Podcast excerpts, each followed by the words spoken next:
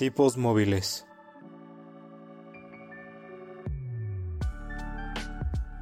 Un podcast que va más allá de los libros y de la realidad.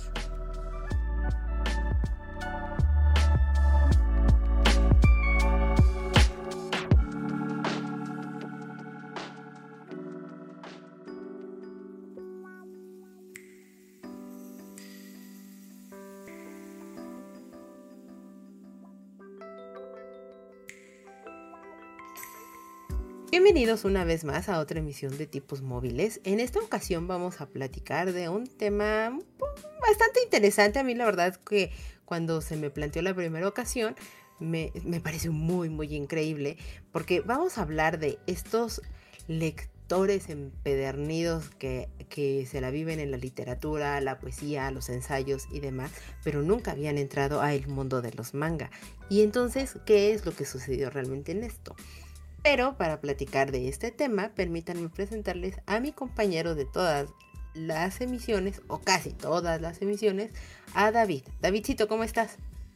Bien, Caro, ¿tú cómo estás? ¿Cómo, cómo te trata la vida? ¿Qué, qué tal te fue en estos pues, días? Cuéntanoslo todo. La verdad es que fue bastante golpeado este fin de semana, pero muy, muy bueno. Es, es de esas veces que dices, me gustó mucho con lo que sucedió, pero uff, qué golpiza me, dio e, ese camino. Sin embargo, no lo volvería a hacer de nuevo. Pero, pero muy, muy, muy bien. Cansada, pero aquí estamos y yo súper contenta de platicar de libros y temas de la literatura que nos da. Y además, Davidcito, pues para que pueda unirse con nosotros en esta charla y que nos cuente sobre todo su experiencia, tenemos una invitada que ya la conocen y que es así más que bien recibida aquí en el programa. Está con nosotros Janet. Jan, ¿cómo estás? Hola, Caro. Estoy muy contenta de estar otra vez con ustedes. no los dejé descansar mucho. Aquí estoy, aquí estoy preparada para hablar de esta bonita experiencia. Sí, nos, nos va a encantar saber tu experiencia, Jan, sobre todo porque pues en algún momento tú y yo platicando por aparte hicimos algunos un, par de comentarios al respecto y te dije es que esto creo que da totalmente para un tema y bueno aquí estamos para platicar de cómo te fue entrar al mundo del manga pero antes de entrar a este nuestro tema principal vamos a platicar un poco de qué hemos estado leyendo viendo escuchando y demás en estas semanas. Así que ya platícanos qué estás leyendo pues fíjate que ayer me dieron muchísimas ganas de leer porque había estado leyendo muy poquito. Sigo leyendo el, último libro publicado de Juego de Tronos, pero con ese voz uh porque es el último y quién sabe cuándo llegue el que sigue. Le estaba diciendo a mi esposo, no sé qué va a llegar primero, si Juego de Tronos, este, el final de Juego de Tronos o mi pensión. Entonces espero que llegue primero el libro. Y este, pero ayer Mm, hay, hay un, reto que inició una vez este, leer en todas partes. Está Ale que se llama Chiquito Librito Challenge. Y ayer tenía muchas ganas de leer, pero no, no algo tan denso. Entonces dije, voy a leer libros pequeñitos. Y ayer me leí cuatro libros. Todos son súper bonitos, se los recomiendo. Leí, bueno, ese no es un librito, pero es, tengo la obra imprescindible de Susan Sontag y leí una parte que se llama El cuerpo que trae sobre la enfermedad y sus metáforas, el SIDA y sus metáforas. Y ay, hay una parte que se llama, no me acuerdo cómo se llama, pero habla de la pornografía. Y la verdad es súper interesante. Leí esa parte y al final trae un cuento que me parece, me pareció muy acertado poner primero los ensayos y después la parte ficcionada, porque es precioso, el cuento me hizo llorar muchísimo, porque aparte pues acabamos de salir de una pandemia también, ¿no? Y ella habla justamente de la pandemia del SIDA, pero bueno, aquí pues es, otra, otro tipo de enfermedad, sin embargo pues, se, me hizo muy, muy, muy bonito. Después ya como para relajarme, leí Cállate Perrito, que ese, justamente tú me lo recomendaste el año pasado en, en mi librero, precioso libro, es un cuento para niños chiquitito, con unas ilustraciones divinas. Y aparte lo interesante de este libro es que yo no sabía, que este, mi ignorancia, que el perrito de la pradera está en peligro de extinción. Y justamente este libro es como parte para, si ustedes compran el libro, una parte de lo del, libro es donado al rescate de este perrito, a los, los este... A los perritos de la pradera. Ajá, las, las, luchas que se están haciendo para pues, conservar, este, preservar, ¿no? Eh, también leí un cuento precioso que se me lo regalaron en Navidad, este, que se llama Mari Ventura y el noveno reino de Silvia Plath. Está hermoso, muy bonito, chiquito, pero con una profundidad increíble. Eh, tiene muchas lecturas, se le pueden dar muchas lecturas a ese pequeño cuento. Y lo maravilloso, bueno, o sea, el, cuento es maravilloso, pero aparte al final el epílogo justamente nos da tres visiones diferentes de esas, de esas lecturas que se le pueden dar de Mariana Enríquez, los que me conocen y los que me siguen en la cuenta de lecturas y locuras saben lo fan que soy de Mariana Enríquez. Entonces lo disfruté muchísimo y bueno, por último leí que leyeran, fueron cuatro libros. Ah, sí, este, un poemario muy bueno que me, me, lo había regalado una de mis alumnas hace muchos años, que se llama, en, en inglés se llama Leche y Miel, de, ¿cómo se llama? Este, Rupi Kaur.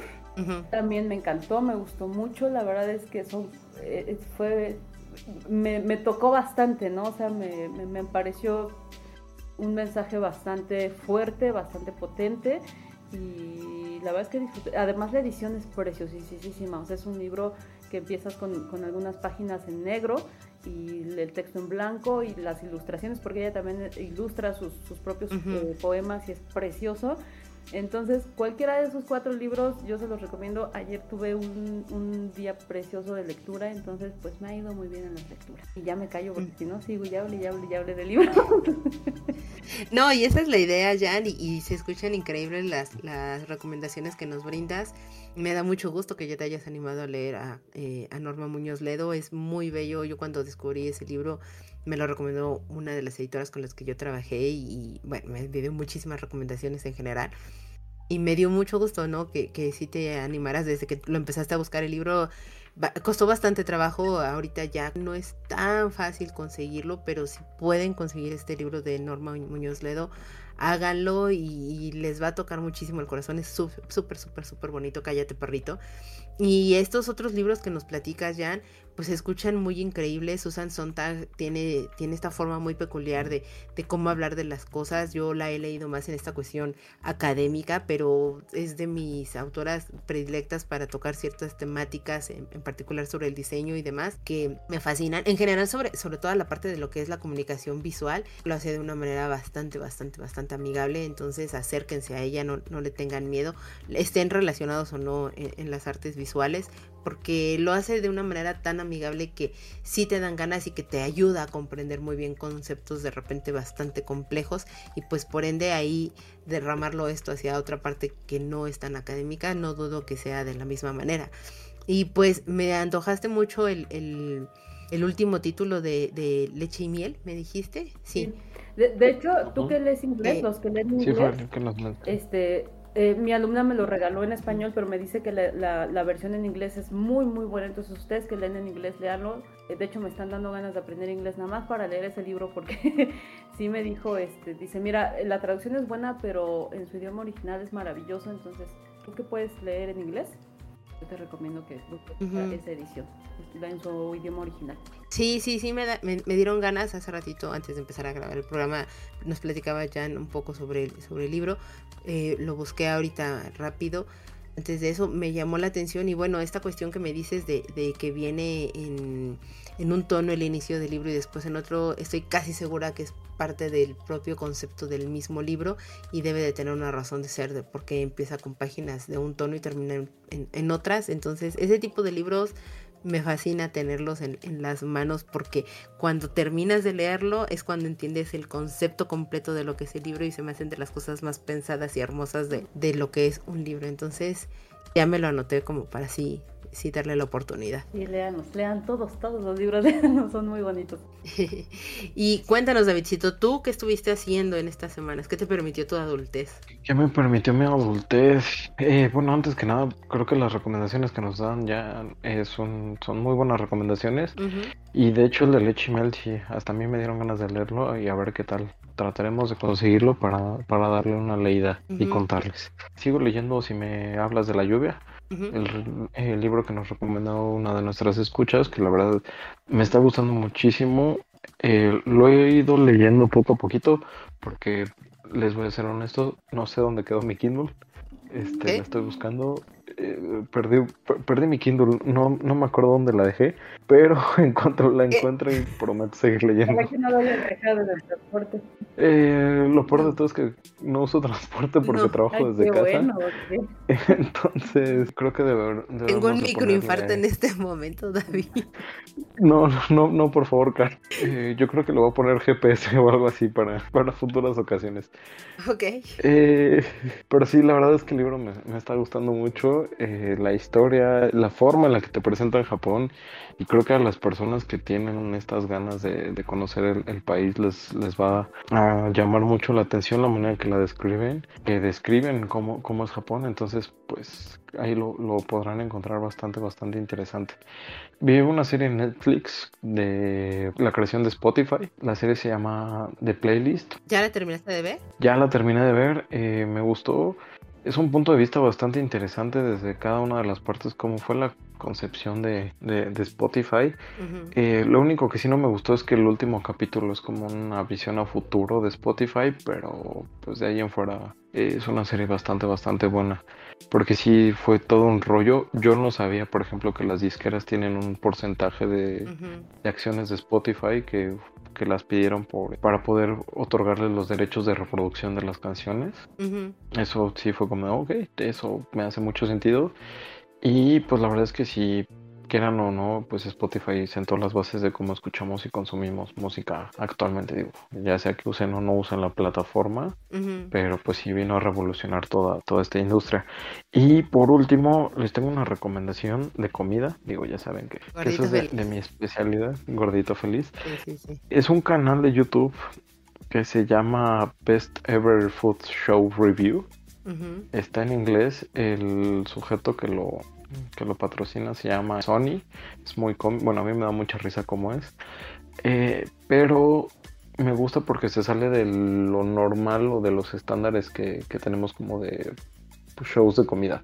Regularmente ves el, el, programa de comida y te llevan como a conocer la comida más turística de cada lugar, de cada ciudad, de cada este país. Uh -huh. Y este señor no, o sea, este señor sí se mete hasta la cultura de, la, de, de cada país y de cada zona para ir conociendo su historia a través de la comida. Por ejemplo, ahorita está visitando la India y está en una parte que, que está al noreste de la India. Uh -huh que se llama Nagaland, que es una, e, es una tribu, bueno, parte de una tribu y yo no sabía, son cristianos, no son hindús ni musulmanes, que son como las, las religiones predominantes, son cristianos y de hecho ellos no se consideran hindús y demás, pero es una tribu que, que se dedicaba a hacer, pues no nómadas, pero sí a, a consumir lo que se... Eh, conseguían de, de, la casa. Uh -huh. Entonces tienen una comida tradicional muy extraña, muy exuberante para nosotros, pero te van contando estas historias. Entonces, si les interesa conocer a los lugares o los países a través de su comida, pues creo que es una, una buena opción. O sea, el señor anda por todo el mundo, ha pasado por África, ha pasado por Latinoamérica, este, ha pasado por, por Japón y de repente si sí te encuentras cada cosa que comen los japoneses que también dices, ok, eso es muy raro. Sí. Eh, ha pasado por, por Vietnam, por, por, muchísimos lados, entonces creo que le, le, pueden dar la opción. ¿Cómo dijiste que se llama el canal? Best Ever Food Show Review. Ok, ok. Te, te, lo mando en un momento. Y lo ponemos en las redes para que la, los escuchas también se den, bueno, le den la oportunidad. Se escucha bastante, bastante interesante. Y es que muchas veces, y creo que lo mencionaste muy atinadamente, Davidcito, muchas veces de esa manera llegas a conocer mucho más de la cultura que estos lugares uh -huh. turísticos o de estos puntos de interés eh, o atracciones que, que a los turistas de a pie, pues nos podría llegar a interesar, ¿no? Pero también está esta otra cosquillita y que a veces esas cosas se derraman dentro de lo que es eh, la, la, cultura ya más eh, comercializable, muy entre comillas, que puede llegar a tener un país o algún tipo de región en particular. Sí, no, to tota-, totalmente les digo, la verdad es que sí, de repente es un choque cultural, uh -huh. porque pues hay alimentos que nosotros no podríamos, bueno, que no consumimos o que no concebimos en la dieta que tenemos. Uh -huh pero pues para otras zonas este, del mundo son la comida del día a día, ¿no? O sea, de otras culturas, ¿no? Uh -huh. No, tan solo de, pues sí, o sea, te digo, tan solo aquí, por ejemplo, en Ciudad de México, yo no sabía que se comercializaba en el mercado San Juan, por ejemplo, carne de león, que es Ok. que es este producida en granjas en las afueras de la ciudad. Entonces es como, ok, eso no, no lo sabía siendo alguien que vive aquí. Sí, claro. Y eh, hay cosas, y hay muchas más cosas que de- por supuesto desconocemos. Entonces, no, pues definitivamente sí, darle una oportunidad a Davidcito y pues lo dejaremos en nuestras redes sociales y para que nuestros escuchas nos platiquen si sí se animaron o no a verlo, porque wow, vaya que sí, se escucha bastante, bastante interesante. Y pues ahí, ahí nos cuentan qué tal. ¿Y tú, Caro, qué has estado viendo, leyendo, escuchando? Pues ha sido muy caótica mi- mis últimas semanas, eh, sobre todo esta última que pasó. Pero estoy leyendo Mujercitas, sí, sí dejé de lado a- al señor Conan Doyle por un momento más. Pero eh, retomé Mujercitas, ya estoy casi en la última parte. Me sigue pareciendo muy maravillosa. Así es que bueno, en esta ocasión quise leer el libro en, en inglés, siempre lo había leído en español y me quise dar la oportunidad hace mucho tiempo de leerlo en inglés, lo retomé ahorita y este ya estoy casi en la última parte, entonces me ha gustado mucho, si tiene como de repente alguna que otra palabra que no es de este uso tan común que uno podría llegar a tener, pero lo estoy disfrutando bastante, entonces sigue gustándome mucho la historia, puede ser muy cursi o muy lo que quieran, pero bueno, me gusta, lo siento, soy culpable de ello y, y- y lo estoy disfrutando bastante. Y lo que sí estuve viendo fue películas y series. Terminé de ver, Ah. bueno, ya, ya se terminó la temporada de The Last of Us. Me gustó mucho la serie, es una serie que estuvo muy en boga últimamente. Eh, la estuve viendo semana a semana, eh, lo complementaba con algunos, un, un par de podcasts que platicaban evidentemente por cada uno de los capítulos. Lo recomiendo, está basada en un videojuego, pero si no conocen sobre el videojuego, la verdad es que la pueden ver sin ningún problema. La manera en cómo trasladaron o cómo hicieron esta adaptación de un videojuego a la pantalla chica, en este caso, vale bastante la pena, no se van a arrepentir, no tiene Mucha gente podría llegar a decir que es como de una temática de, de zombies y demás, pero en realidad no. Es más una cuestión de infectados. Existe toda una razón de por qué son infectados y, todo lo que llega a suceder alre- alrededor de esto. Y más allá de que sea por el exterminio de la, propo- de la propia humanidad, es ver qué es lo que sucede con los humanos, el comportamiento que podemos llegar a tener como una sociedad. Y vale mucho la pena, las actuaciones son muy increíbles y te ayuda de, manera muy simple a entrar en la convención de, de la serie. Entonces se las recomiendo, está en HBO, ya están los nueve capítulos completos y se la van a pasar bastante, bastante, bastante bien. Y también vi en los cines Shazam, la segunda parte, no me acuerdo ahorita cuál es el subtítulo que le pusieron, pero eh, está entretenida. eh, si les gustó la primera película, se la van a pasar bien en esta segunda. No es tan necesario ver la primera porque te hacen un micro resumen o algo parecido a, lo que hay ahí.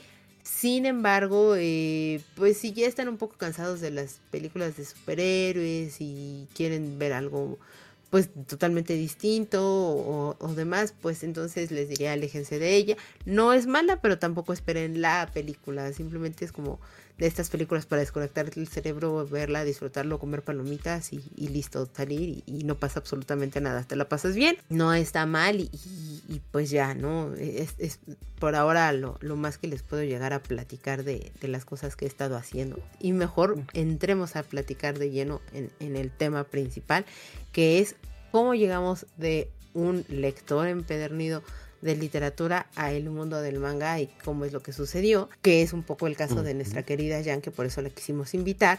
Pero Davidcito, ¿tú te acuerdas a qué edad iniciaste a, le- a- a leer mangas? ¿Cómo fue ese primer acercamiento? Híjole, eh, la verdad fue hace no mucho. Ajá. O sea, fue hace no mucho porque justamente el tema de los mangas, no sé si te, bueno, al menos no, no me había pasado. Fue viendo una serie, no, no, recuerdo cuál, no recuerdo si fue Naruto, este, este anime eterno que, que no, no le veía fin. Pero no, no recuerdo si fue Naruto, fue, fue hace un poquito, habrá empezado en el 2016, 2017, pero era muy extraño, ¿sabes? O sea, creo que en esos momentos es algo que he platicado con mis amigos. Es- era, muy, era muy raro y se veía un poquito más extraño las personas que consumían mangas. Si de por sí consumir cómics era como algo estigmatizado, eh, consumir mangas era todo un mercado más reducido. Eh, seguramente a ti te, te pasó, te tocó. Sí. y no, no era tan fácil como tener acceso a ellos. O sea, era más de estar buscando en internet, en alguna página y ver si lo tenían o no lo tenían, porque también las traducciones al español son muy pocas. Bueno, eran muy pocas en ese momento. Ahorita ya hay todo un mercado, pero casi no, no había como este contacto definitivamente fue viendo algún, algún anime, pero no recuerdo ahorita cuál, que fue de esta manera en la que yo me, yo me acerqué a, los mangas, porque fue un, no puedo estar este esperando hasta que animen todo. Esperando hasta, hasta que animen todo, quiero saber qué es lo que sigue, que creo que esa fue la razón por, por la cual comencé a leerlos. Ok, es que en, en mi caso fue muy extraño, porque ya saben, aquí Carolina siempre evidenciando su edad. yo recuerdo que estaba en, la universidad y que empezó como este boom, por así decirlo, del consumo de mangas. Posiblemente ya estaban antes porque pues cuando era mucho más, más joven, más pequeña, pues estaban estas, estos animes o estas animaciones que, que era Sailor Moon, las guerreras mágicas, guerreros y qué sé yo, ¿no? Otro par de caricaturas que, que ahí se encontraban. Y pues mucho después yo me enteré que eso pertenecía a, pues a, otra obra que eran los famosos mangas y que por lo general decías mangas, pues uno pensaba mangas y decías pues como las del, los de los suéteres, las de las camisas, ¿no? Obviamente es, algo bastante torpe, pero, pero pasa, por lo menos a mí me sucedió. Y era como, no, no, no, es que así se les dice a los cómics japoneses y todo. Y era como, ah, ok, o sea, el cómic no es igual en todos lados. Porque por supuesto, el cómic, pues es algo que sí tenía como muchísimo más digerido. Porque, de nuevo, evidenciando totalmente mi edad, cuando era mucho más niña que yo iba en la primaria y todo, yo recuerdo que publicaban mucho Editorial Beat, si mal no recuerdo, eh, en un apartado que se llamaba Lágrimas y Risas y que, eh, que aparte hizo otro apartado, está Yolanda Vargas Dulce, con Memín Pinguín, que era una historieta o un cómic de un, de un niño que pertenecía a una clase social bastante baja, era todo de color eh, negro, o bueno, él era un negrito, pues sí, como se conocía y se decía en, en aquella época, ahorita siendo políticamente correctos, era afromexicano, y eh, pues tenía como toda, toda una sarta de, aventuras y demás, y pues todo estaba dividido en viñetas y con globos de diálogo y un narrador que, que tenías, vamos, toda la estructura pues de lo que era un cómic, que en su momento pues no sabías que era un cómic, ¿no? Pues eran los famosos cuentos y todo, y después estaban otras historias o cuentos pequeñitos que era el Capolinita y entonces era pues la misma historia, e, este personaje de Capulina, pero con otras historias y con chistes y, demás, pues muy dedicados y enfocados a los niños, ¿no? Pero que los, los propios adultos incluso sí podían pues llegar a leerlo y todo. Y es que yo menciono estos cuentos que, que les digo porque pues mi mamá los consumía y pues lo leían mi, hermano y se ponían ellos de repente a platicar. Entonces yo decía, bueno, es que yo quiero como participar en la plática, ya sabes. Y yo intentaba leer Memín y me costaba muchísimo trabajo y se me hacía aburrido y soso porque era pues, una historieta que tenía como más diálogos y todo. Y no sé, se me hacía como muy, muy aburrido. Y todavía más, más, más vieja la, eh, eh, otro, otra historieta u, otro cuento que era La familia Borrón y ese me gustaba muchísimo más. Entonces mi mamá pues se aventaba Memín Pinguín y se aventaba La familia Borrón y pues conmigo platicaba de la familia Borrón y me parecía bastante interesante y todo y pues era esto, un reflejo de lo que era la sociedad en algún, en algún punto o en algún momento de la pues, de la sociedad mexicana en el centro del país y, las aventuras y todo lo que llegaba a suceder y, demás. Entonces para mí no era tan ajeno como ya este, este mundo de cómo se estaban dividiendo las historias y, todo. Cuando llego a la universidad y ya había pasado pues por estos cuentitos, por los, las animaciones que les dije y me aparece por primera vez un manga en mis manos, no me acuerdo exactamente qué manga fue, fue como, ok, estos son los famosos mangas o, cómics japoneses que me, llegaron a platicar en algún momento de la vida. Y qué maravilla fue para mí porque había muchísimas historias, ¿no? de nuevo, Editorial Vid en su momento pues empezó a publicar muchísimas más historias de este estilo o bueno, más mangas en el formato que eran eran pequeñitos, que eran más gorditos, tenían muchas páginas y que aparte se leían como se leían en, en, en Oriente, ¿no? Era de izquierda a derecha, ¿sí? Pues al revés. No, de derecha hacia izquierda, sí, de derecha a izquierda. De derecha hacia izquierda. Entonces. Sí, porque los, los, cómics sí los leemos, este, como leemos normalmente de, izquierda, a derecha, pero sí, justo esta parte. Entonces, pues empezar a ver que incluso se abría de otra manera. Y dije, wow, o sea, esto, e, esto está muy interesante acuerdo que un amigo, el que me dijo, es que mira estos mangas y todo, me empezó a decir, es que se lee de esta manera y dije, ok, o sea, y lo veía y veía esta división de viñetas y dije, es que sí, sí, es como los cómics, es como los cuentitos que yo leía, ¿no? Y lo que estaba. entonces no me, no me fue como tan ajeno ese, acercamiento. Y por supuesto, eh, tuvo su boom en, en, en, ese momento, grupo editorial Beat, y sacó muchísimos mangas, muchísimas historias de, las que yo me llego a acordar estaba Video Girl, estaba eh, Love Hina, trajeron Smith Cats, trajeron Oh My Goddess, y, que muchas de esas historias ahorita ya Editorial Panini las ha traído las ha republicado. Por supuesto, trajeron Dragon Ball también eh, en algún momento, y estaba otra editorial que también ya está extinta, que era Editorial Tucán, y ellas trajeron las guerreras mágicas yo era muy fanática de, esa caricatura y no lo conocía hasta mucho después, porque aparte ellos no lo sacaron en el formato que era el manga, que los, los mangas normalmente son como de un formato más pequeño de lo que puede ser el tamaño de un cómic o de un libro, es, un formato pequeño, llega a ser variable y son gorditos, pero porque es como la recopilación de muchas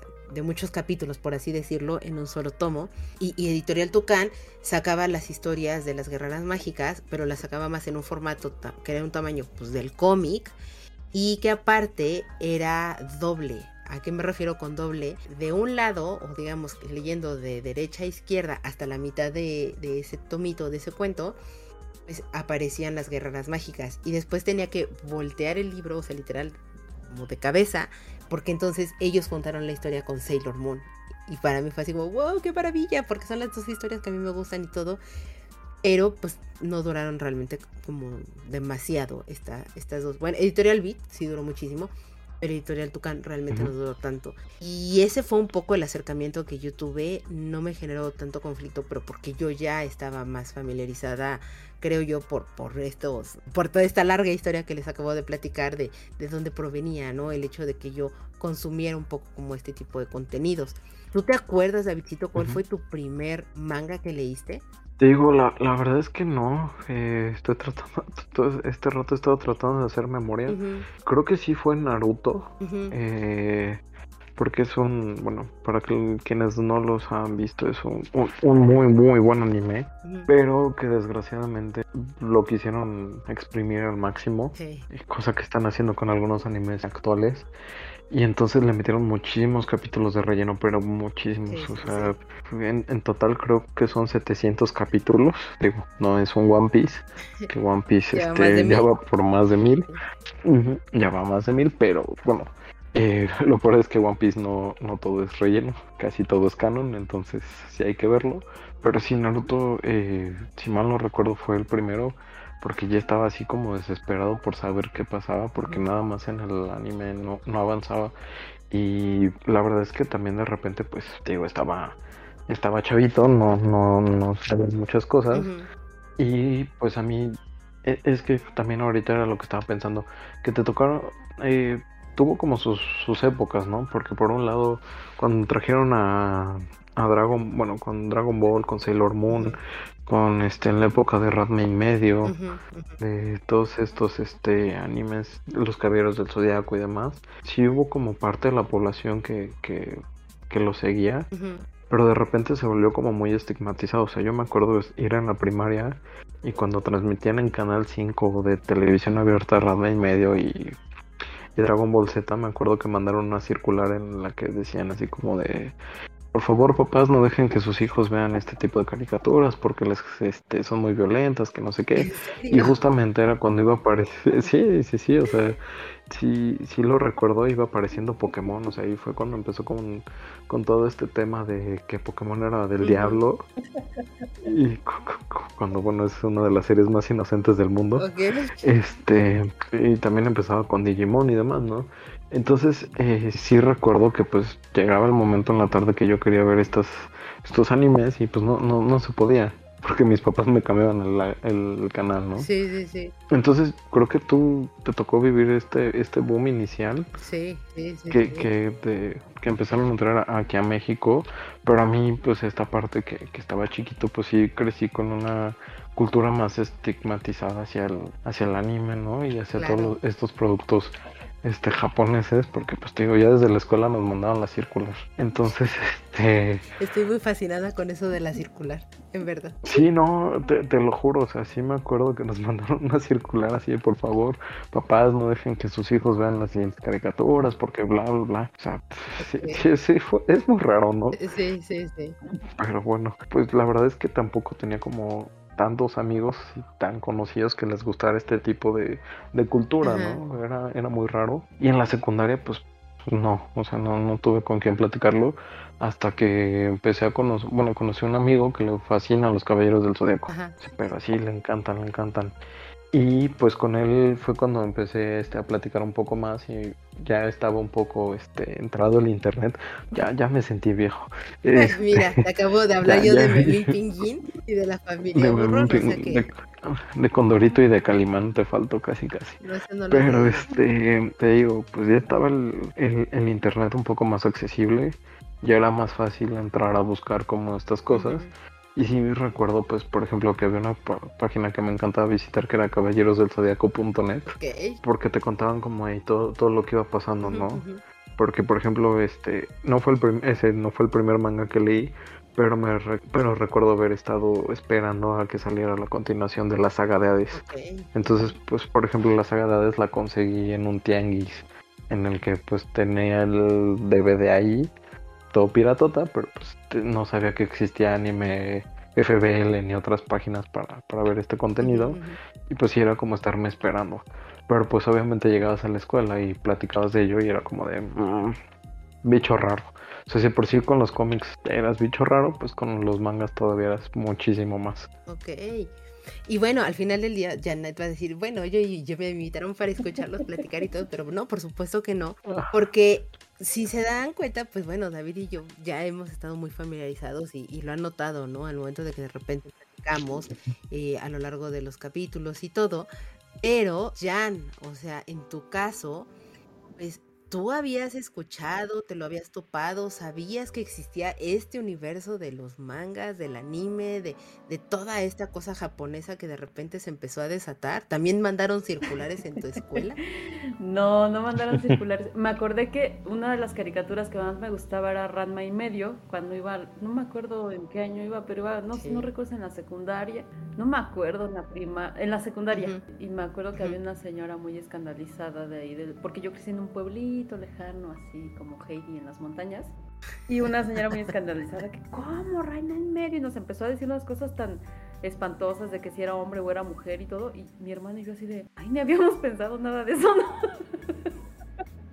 Sí, sí, sí. Entonces, eh, y había una caricatura que me gusta mucho que hasta hace poquito, este, platicando con mi esposo, bueno, ahorita les cuento la historia, pero este, que se llama Sandy y sus koalas, resulta que también creo que era una caricatura japonesa, estaba preciosa, me acuerdo que me encantaban los dibujos y así todo bonito, este, porque él me decía, no, no existen, porque yo siempre le hablaba de caricaturas, de, ay, ¿viste algún día David el No, no existe, eso solo tú lo veías. Y, y, conocí una amiga que ella sí ve David el Nomo y dije, ¿ya ves cómo no? ¿Cómo si David el Nomo era muy buena. Pero ella, ella, esa caricatura sí no sé si es japonesa o no, pero al menos me enteré Creo que es ah, francesa. Pero salí sus koalas y supe que era japonesa, entonces dije, ah, mira. Sí, sí, sí, sí, sí. Pero de ahí en fuera no, o sea, por ejemplo, ahorita que dices de lágrimas y risas, sí, de Memi Penguin, sí, o sea, pero nunca, la verdad es que no me llamaban la atención, o sea, como que no era algo que me, ni la familia Burrón, todo eso, no, sí, sí sabía que existían, porque por ejemplo una de mis tías siempre leía ese de lágrimas y risas y cosas así Este, Una de mis sobrinitas lee Merlin Pinguín, que ella es muy pequeña, creo que ahorita tiene como 15 años, no sé por qué lo lee. ahorita, que, ahorita está haciendo análisis, ¿por qué lo leerá? Porque a ella le gusta mucho. Pero la verdad... Es buena la historia, ¿eh? Digo, ya con el pasar de los años y ya lo leí todo y sí, o sea, es, es, tiene muy buenas moralejas y, muy buenos aprendizajes, eh, tratos sobre todo morales y, culturales, pero reflejan muy bien la sociedad en ese punto y hay temas o puntos que pues no se han movido mucho en esta sociedad mexicana. pero perdóname, te interrumpí.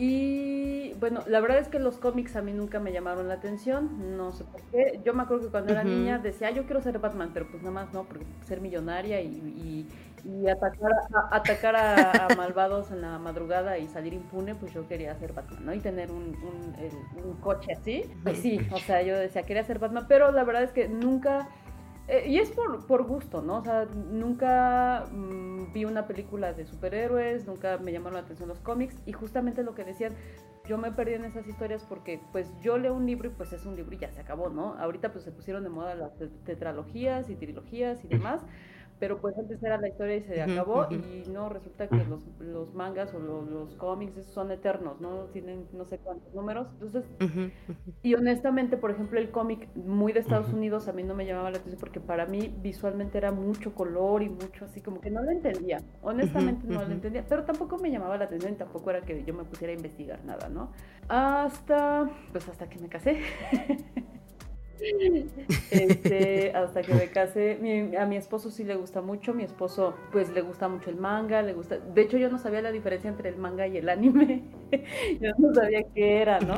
Y ya este, pues, él y, mi cuñado este, son, son muy fans de, pues, de, los mangas, de las caricaturas, de hecho me decían que se iban a, al Museo Carrillo, ahí en Mixpot, que ahí se iban a ver los animes y que estaba bien padre, y yo, ah, sí, ajá, sí, está pero la verdad es que hasta que con él ya tuve así como que una, algo más así como acercamiento, sin embargo, no, pues no me había animado a leer nada hasta después que le dije.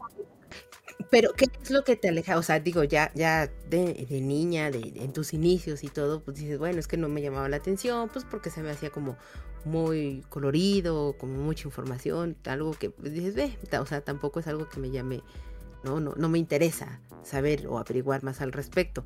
Pero te casas, tu esposo tiene este hobby, tiene pues este gusto muy, muy particular y todo. ¿Nunca te llamó la atención o tratar de acercarte a lo que él veía o leía o algo así?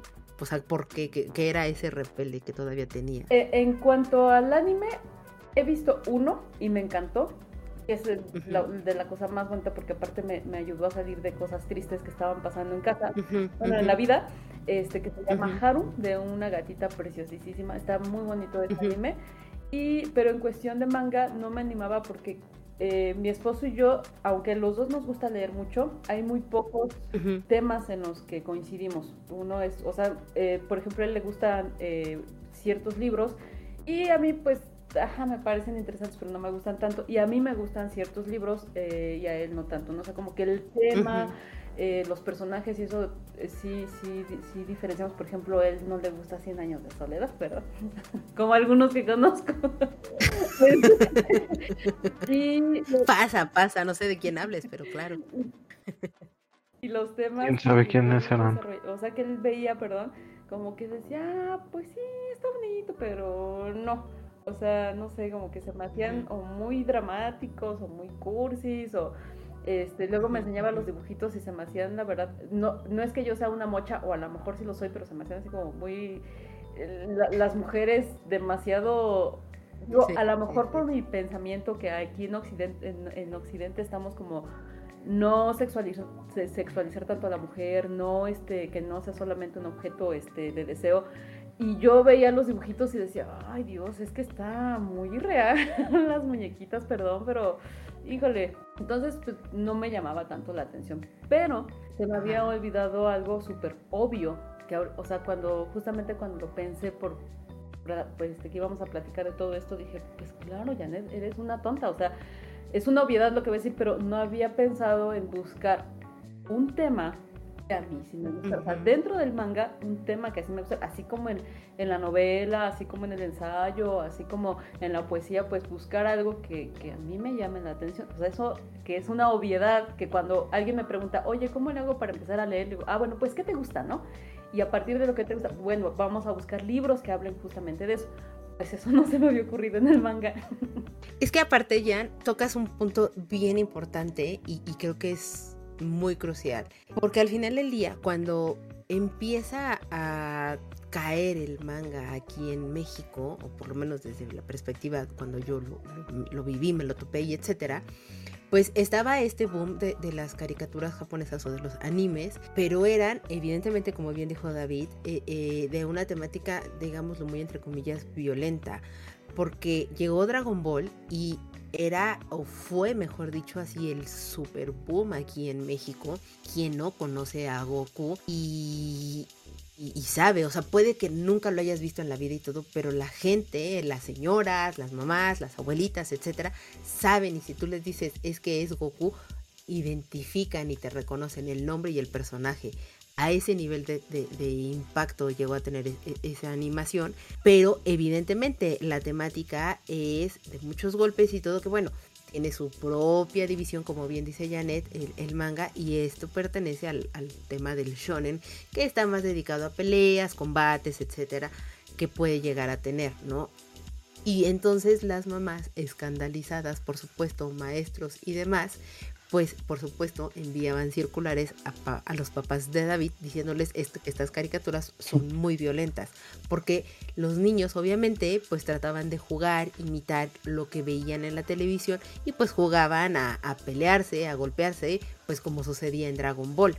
De la misma manera sucedía con Ranma y medio, que pese a que tenía como estos toques un poco de, humor y romance, pues también pertenecen al shonen porque también existían combates y todo, pero es porque a lo que llamaba muchísimo la atención, al igual que los caballeros del zodiaco, eran del shonen totalmente y eran peleas y golpes y demás eran muy extraños. Bueno, incluso las propias guerreras mágicas y Sailor Moon, pues también había combate, siempre estaban peleando con robots, con con poderes o todo, pero siempre eran peleas, peleas, peleas, peleas, peleas, pero porque pertenecen a ese tipo de rubro o género.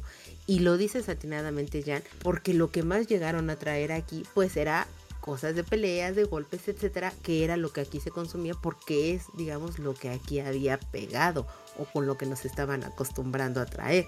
Pero en mi caso, cuando este amigo me presenta, oye, es que está esta otra historia que es eh, Oh My Goddess, o le, pusieron aquí en México Oh Mi Diosa, y que te habla de tres, bueno, de una diosa que de repente aparece porque necesita ayudar o cumplirle, eh, eh, la mandan como a una misión y de repente se encuentra con un humano y el humano eh, pues al encontrarle ya dices que bueno debo de corregir esto y, como tú me invocaste porque te estabas pidiendo algo y por alguna extraña razón tú y yo nos conectamos pues yo voy a ser tu diosa y te voy a proteger y te voy a tratar de cumplir un deseo pero resulta que este humano no tiene la más remota idea de qué pedir.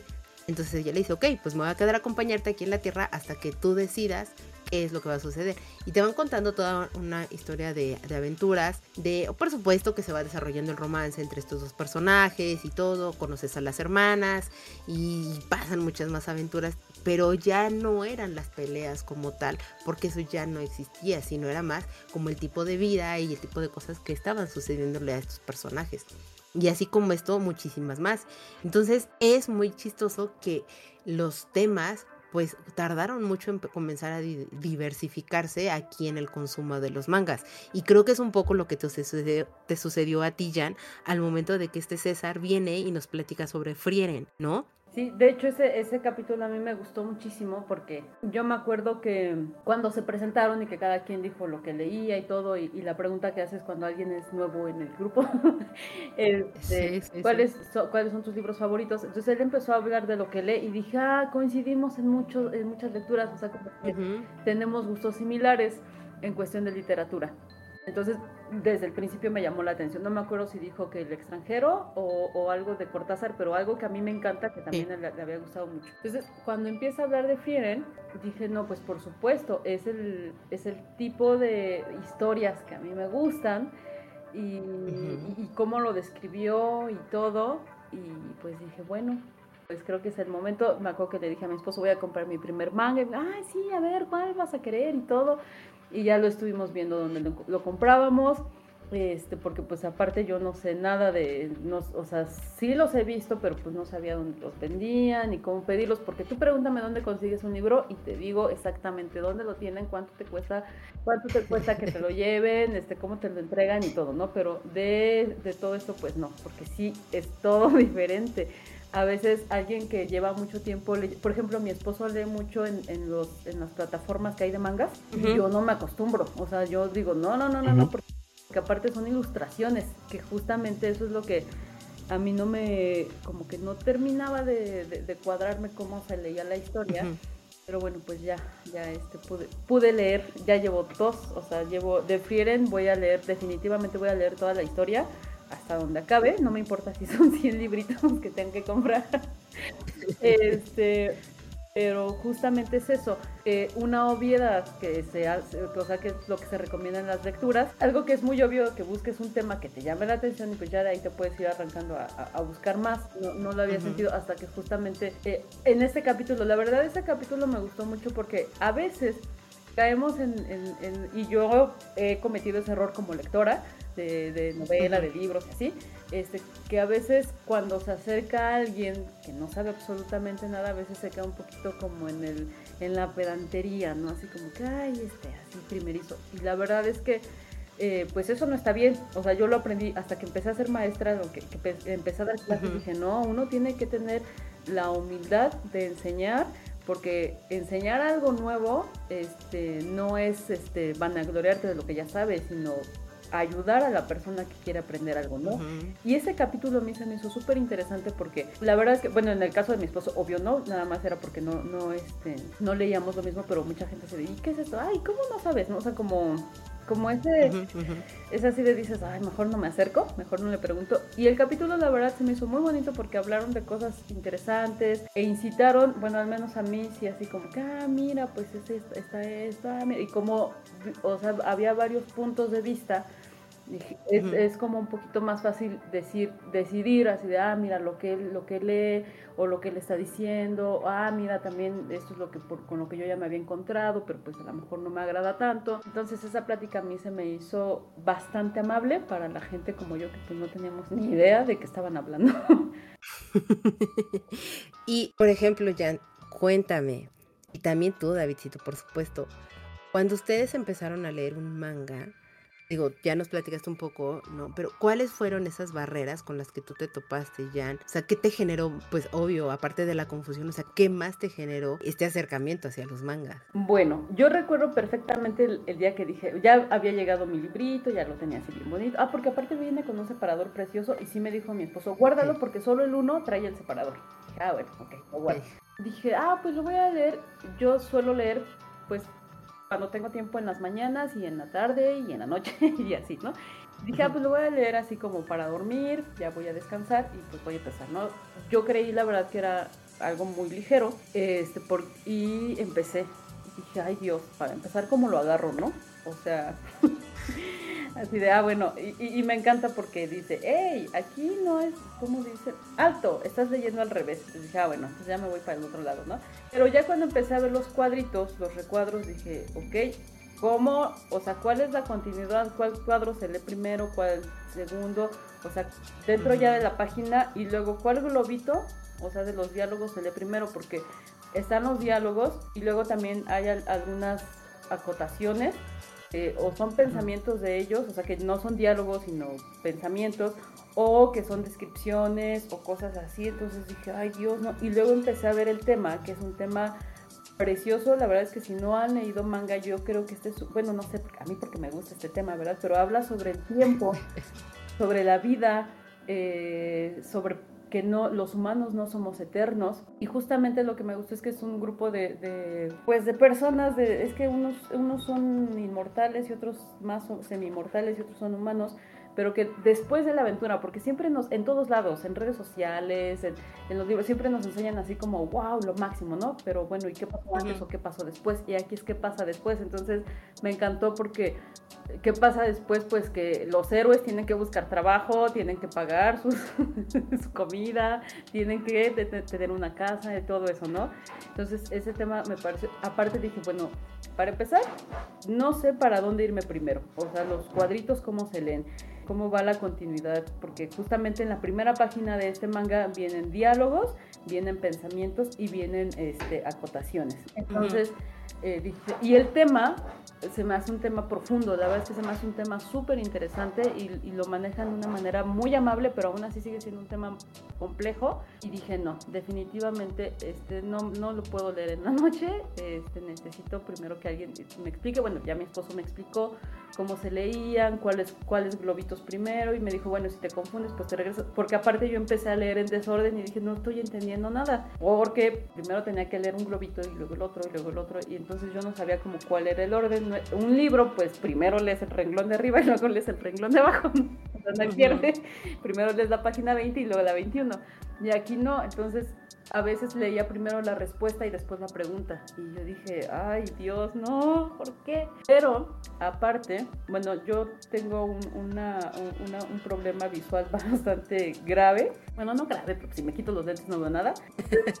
este, pero nunca había leído una historia que fuera concebida en que el, la imagen es el complemento del texto. O sea, los dos se complementan no es ni más importante el texto ni más importante la imagen. Porque, por ejemplo, sí tengo algunas novelas gráficas, pero que son adaptaciones. Justamente tengo la novela gráfica del, extranjero. Pero bueno, pues yo ya sé, o sea, yo ya me sé la historia y a lo mejor como que lo diferente es que, ah, mira, le pusieron dibujitos, ¿no? Y no es lo mismo que un escritor haya plasmado su historia dejándote el ad libitum lo que como tú te imaginas los personajes a alguien que ya te, está dibujando cómo son los personajes, ¿no? Cómo es su paisaje, cómo es eh, el clima. Y eso es, eso es una cosa que a mí me encantó. Yo juraba y prejuraba que no era una persona visual hasta que me di cuenta que con puro lápiz, porque es blanco y negro, lo que me gustó es que es blanco y negro el, el bueno, no, blanco y negro no, tiene unos grises preciosos, tiene, o sea, puedes distinguir la luz, puedes este, distinguir la, si es de día, si es de noche, el clima, el aire. Ay, no, me parece una cosa tan hermosa porque aparte pues es un complemento, o sea, no es, mm, porque también había leído libros que, libros ilustrados, pero viene la historia y como que la ilustración puede o no, o no tener que ver con el texto, pero este tipo de, escritura es, es importante, el texto, el diálogo es importante, la imagen, entonces eh, la verdad es que el dibujo es precioso, o sea, me encanta, me gusta cómo le pone el el brillo en los ojos. Yo hasta sé de qué color es el, cabello y todo por cómo, o bueno, no sé, no sé si lo voy a imaginar un color, ¿verdad? Sí, pero, sí, sí. Pero lo que veo es que sé cuando alguien tiene el cabello más oscuro y más claro, sé cuando tienen frío, sé cuando, eh, no sé, o sea, todas esas cosas, no... Eh, sé cuando su bebida está fría y cuando está caliente y no lo dice, ¿no? O sea, bueno, sí lo dice, pero lo dice la imagen. Entonces, tengo amigas que, que, leen manga y dicen, no, es que lo lees rapidísimo. Yo me tardé horas porque me detuve horas y horas en las imágenes y digo, ¿cómo con, puros palitos ya hizo un bosque? Y mira que hay unas avecitas y las expresiones faciales. Una de las cosas que a mí me gusta de la actuación es el control de los músculos faciales. Cómo sin vestuario, sin maquillaje, sin peinado, puedes saber, eh, puede haber ese cambio, ¿no? De, de, una, de una expresión a otra. Y aquí los dibujos tienen mucha expresión facial, muchísima. Eh, cuando se ríen, cuando están tristes, cuando... De verdad es que fue, o sea, como podrán darse cuenta, fue una experiencia muy bonita y aparte de lo que están hablando, el tema, no, no, no, de verdad es que a mí me encantó. Ya ahorita ya sé cómo se leen, ya, ya, ya no me pierdo. El, primero lo leí, me tardé bastante. El segundo ya no me tardé tanto, no porque los dibujos no me siga quedando viendo las horas, sino porque ya sé la estructura, ya sé para dónde moverme, para dónde no moverme, qué ver primero. Porque también, si tú ves primero una imagen, pues no, primero tenías que ver la anterior. También eso, o sea, debes de tener una, una línea visual también que es importante porque te va contando la historia. Y, pues nada, fue muy, muy agradable, muy, muy agradable. Ahorita ya leí el 1, el 2, no lo había leído el 3 porque no lo había encontrado, ya me lo, ya me lo consiguieron. ¡Eh! Voy a leer el 3, voy a leer el 4 y ya voy a pedir el 5 y el 6 porque ya vi que el 6 ya está saliendo. Entonces, eh, bueno, en México vamos un poquito tarde, también eso ya sé que vamos un poquito tarde este, por las traducciones, ¿no? porque no es tan fácil conseguir un traductor del inglés que, que uno del... ¿qué, ¿Qué idioma es? Discúlpenme. Japonés. Japonés. Entonces, la verdad es que fue una experiencia muy bonita porque igual también leí novela gráfica, pero también no es lo mismo, porque por lo menos la orientación sigue siendo igual que nosotros, ¿no? Este, no es lo mismo, o sea, ninguno es mejor que otro, pero no es lo mismo. Entonces, la verdad es que para mí fue maravilloso. Según yo juraba y perjuraba que yo leía de todo y que no sé qué, y no es cierto, hasta que no empecé a estar en clubes de lectura, hasta que no empecé como a estar en contacto con lectores eh, de otros de otro tipo, de otro género, otros tipos móviles, este hasta ese momento me di cuenta que pues realmente estaba yo muy cerrada a lo que a mí me gusta, ¿no? Y digo, no quiere decir que esto no me guste, sino que no me había dado la oportunidad de experimentar otras formas de contar historias. ¿No te parece tan hermoso cómo platicó su experiencia, David? Sí, no, me parece espectacular, o sea, yo ya, yo ya no sé ni de qué decir, o sea, con eso te digo todo, o sea, fue, fue una experiencia muy bonita, ya, o sea, por lo que nos describes es muy, muy bonito cómo tuviste este acercamiento, cómo lo has ido llevando, cómo te has ido metiendo al mundo del manga. Y el problema no es meterse, el problema es, salir. Que ya no sales, creo yo, Davidcito, porque yo recuerdo justo esto que está platicando Janet, en su momento ella me lo empezó a platicar y por esa razón dije, no, Jan, espera, o sea, me encanta, gracias y gracias por compartirme Le dije, pero es que, ¿sabes qué, Jan? Necesitamos hacer un programa de esto porque no nada más puede ser tu experiencia, sino puede ser la de muchísima más gente. Y yo les, en, en un inicio yo les quise platicar como toda esta historia de mi, de mi infancia y mi vejez, de por qué yo leía eh, estas historietas de, de, de Memi Pingui, el Capulinita, etcétera, porque al final del día cuando a mí me llega a las manos un manga, pues mi único conflicto fue de, ok, tengo que empezarlo solamente a leer de la otra manera, pero para mí fue en algún punto ya muy obvio saber que una viñeta, que es uno de los recuadritos que viene en, en la historia o en la página, me estaba contando ya toda una historia y que además se complementaba con los diálogos.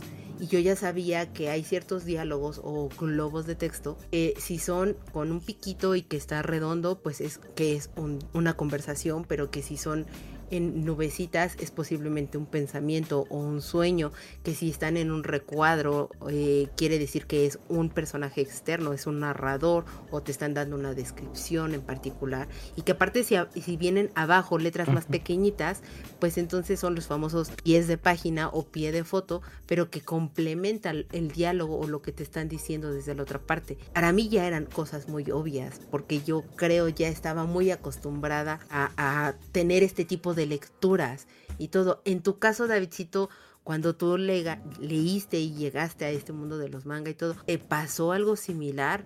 Mira, eh, bueno, antes de, antes de empezar con, con, la pregunta, también se me pasó contarte otra razón de por qué estaba tan estigmatizado el anime y todo lo demás. Seguramente te acordarás del infame capítulo de Pokémon que producía ataques de epilepsia. Fue uno de los primeros capítulos de Pokémon, entonces también llegó esa historia hasta acá, hasta México y entonces este también era como de no, no lo vayas a ver, te va a dar algo. Pero bueno, esa es, esa es otra historia.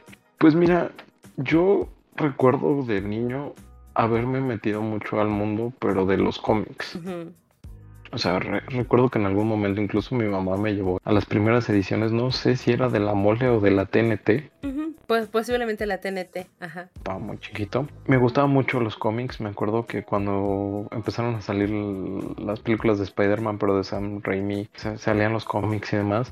Fue de esta manera que yo tuve el acercamiento a, a pues esta parte impresa de contar una historia pero como bien lo, lo menciona este Jan, ¿no? Por ejemplo, a mí lo que me costó trabajo era cómo se leía.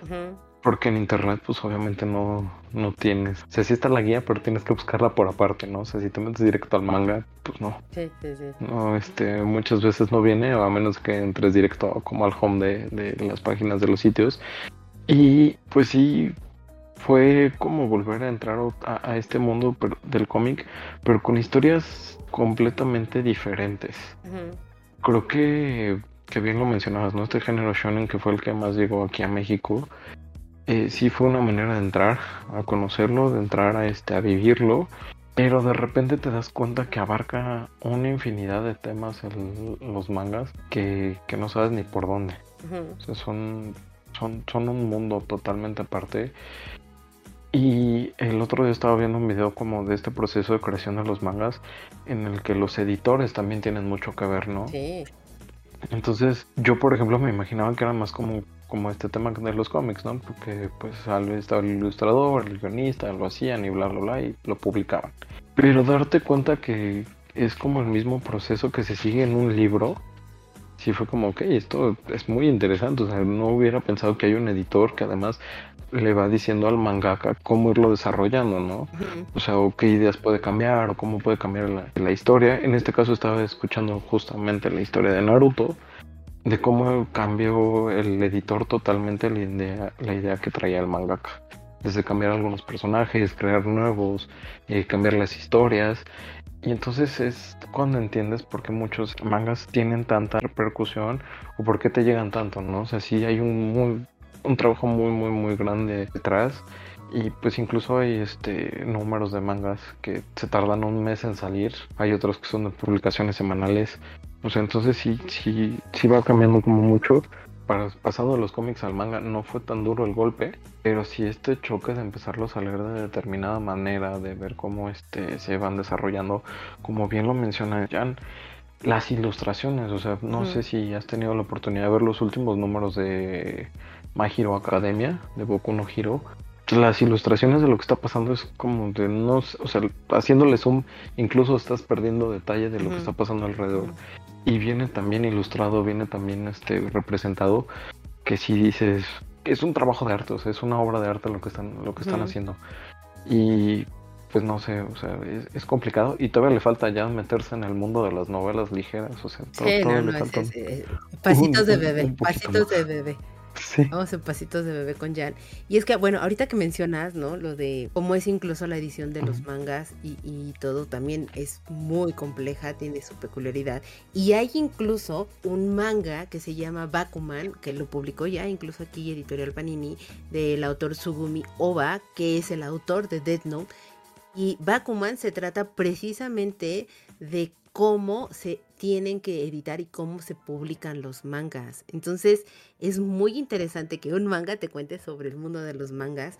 Muy entretenido, ya está completa la historia, pero te ayudan a ti como consumidor de este tipo de productos a entender cómo funcionan más o menos ese negocio, porque al final del día es eso, es un negocio. Digo, aquí en, en, los libros, pues es como, ok, está el libro, se manda un dictamen, las editoriales deciden o no eh, con base en ese dictamen, pues en publicar o no a el autor y así sucesivamente, ¿no? Ya después entra todo el, resto del proceso. Algo parecido pasa con los mangas en cuestiones de, pues generan cierto tipo de concursos, algunas editoriales muy grandes. Si funciona la historia, pues entonces deciden platicar con ese mangaka o con ese dibujante y entonces empiezan a platicar los editores con ellos para poder desarrollar y fortalecer muchísimo más la historia y que entonces si es muy exitosa pues empieza a extenderse a lo largo. Y digo el mejor ejemplo pues ahí tienen a Naruto tienen One Piece está Chainsaw Man está Bleach está o sea, hay muchísimas historias que se han desarrollado y que son larguísimas, pero porque se porque permanecen en el gusto del público y entonces evidentemente pues la editorial como tal dicen es que este es mi negocio, la gallinita de los huevos de oro, cómo vamos a hacer que esto perdure y, continúe y por eso salen y salen y salen, salen tomos que pues se van recopilando después de mucho tiempo porque en realidad pues solamente en las revistas porque se publican en Japón revistas muy gordas mucho contenido, pues se publican solo un par de páginas en realidad a la semana, al mes, etcétera, y no toda la historia. Entonces, si a veces es muy complicado estar esperando aquí en el país que salga un tomo, pues imagínense, bueno, los japoneses posiblemente no lo sufran tanto, pero bueno, allá tienen que estar esperando todavía muchísimo más tiempo para seguir leyendo la siguiente parte de un capitulito nada más. Es, muy, muy interesante y, si les interesa conocer un poco más de cómo es el desarrollo de los mangas, lean y consuman Bakuman y, les va a llamar mucho la atención. De todas maneras, vamos a poner varias recomendaciones en nuestras redes sociales para que también nos sigan y ahí descubran otras, otro tipo de otro tipo de contenido que pueden consumir en el manga. Ya que nos platicaron justo los dos esta cuestión de, de cómo fue o, a qué tipo de cosas se, se, enfrentaron, además de lo obvio, ya, o sea, los dibujos, la división en viñetas, este, que están en tomos, ahorita pues ya hay sagas, ¿verdad? En, los propios libros, ¿qué otra ha sido de las diferencias que tú encontraste con respecto a una novela o a una prosa en, libros, a ahorita brincar y ver los mangas? Una de las cosas que, que yo me pregunté es que yo soy de las personas que raya sus libros así, casi casi son un complemento de mi diario. Ahí saco mis frustraciones o, o, cosas bonitas que me van gustando y todo. Entonces, cuando yo empecé a leer, dije, ay, ¿qué, qué, frase tan bonita acaba de decir. ¿Se las puedo leer? Por favor. Dice, por favor. ¿Por qué si sabía que la esperanza de vida de los humanos es tan corta, no traté de conocerlo más? Entonces, la leí un montón de veces y dije, ¿y la subrayaré o no? Porque aparte, la verdad es que este tipo de libros, pues los ves y dices, no, pues esta es una obra de arte, ¿no? y lo rayaré subrayaré o qué haré. no sé. La verdad es que no me atreví. No me atreví a rayarlo, entonces lo que puse es que le puse un post-it para que cuando quiera regresar al libro eh, vea yo las cosas que más me gustaron, ¿no? Y eh, bueno, esa es una, una de, las, de las diferencias que yo no sabía si subrayar o no. Y también otra, otra cosa es que normalmente cuando tú lees un, un libro, te vas, o sea, bueno, a mí me pasa, no sé si a todos les pase, pero yo me voy imaginando, a partir del sonido de la voz del personaje, voy creando su físico. O sea, como yo me imagino la voz, por ejemplo, si no dice la edad, pues yo siempre me los imagino de mi edad, ¿no? Pero si dice la edad, bueno, pues ya voy poniendo este, las voces. Y a partir de ahí empiezo a, a, formar el físico en mi imaginación. Y aquí, pues ya tienes al personaje, ya sabes cómo es. Entonces, a mí me costó un poquito de trabajo como, ¿cómo hablará? ¿Cuál será su voz? Y luego me quedaba así pensando eso en lugar de seguir avanzando. Sigo sin tener la, la voz como, como muy definida. Bueno, de, de dos personajes sí ya, ya está en, mi mente, pero esa sonoridad, digamos, que yo suelo ponerle a las novelas, a los libros de texto normal que yo leía, bueno, no normal, sino a lo que yo estaba acostumbrada, la sonoridad me ha costado más trabajo en las voces. Sin embargo, puedo escuchar el viento. Es que, les digo, es que los dibujos son tan hermosos que puedo escuchar el viento, el agua cuando van caminando, la carretita. O sea, todo eso lo escucho, pero las voces me ha costado bastante trabajo.